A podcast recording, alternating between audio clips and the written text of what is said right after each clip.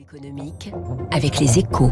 Avec la Banque cantonale de Genève-France, une banque au service des chefs d'entreprise qui valorisent leur patrimoine.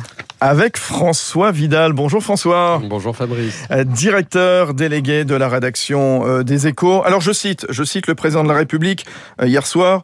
Nous allons, pour la première fois depuis des décennies, relancer la construction de réacteurs nucléaires dans notre pays.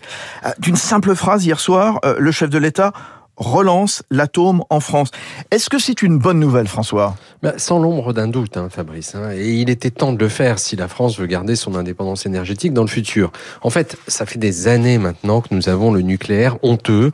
Nos dirigeants n'osent plus défendre cette source d'énergie. Du coup, à l'heure de la transition énergétique, l'idée s'est installée dans le pays que nous pourrions réussir le tour de force de réduire nos émissions de gaz à effet de serre tout en nous passant de l'atome, alors qu'il génère tout de même 70% de notre électricité aujourd'hui pour un coût somme toute limité.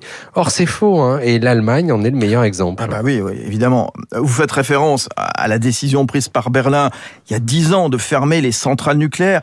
Et ça s'est traduit notamment par un recours accru au charbon pour la production d'électricité, François. Absolument. hein. D'un point de vue environnemental, le résultat de ce choix est tout simplement désastreux. hein. Alors que les énergies renouvelables sont deux fois plus développées qu'en France, la moitié à peine de la production électrique allemande est décarbonée. Pour mémoire, hein, chez nous, cette part dépasse les 90%.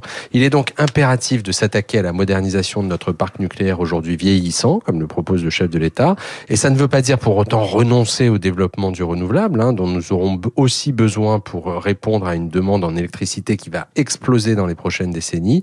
Mais cela nous laissera le temps de faire monter en puissance ces sources d'énergie alternatives sans avoir à gérer une flambée des tarifs de notre électricité. Merci François Vidal en direct euh, des échos. Rendez-vous euh, demain. On sera tous là, évidemment, demain, jeudi 11 novembre.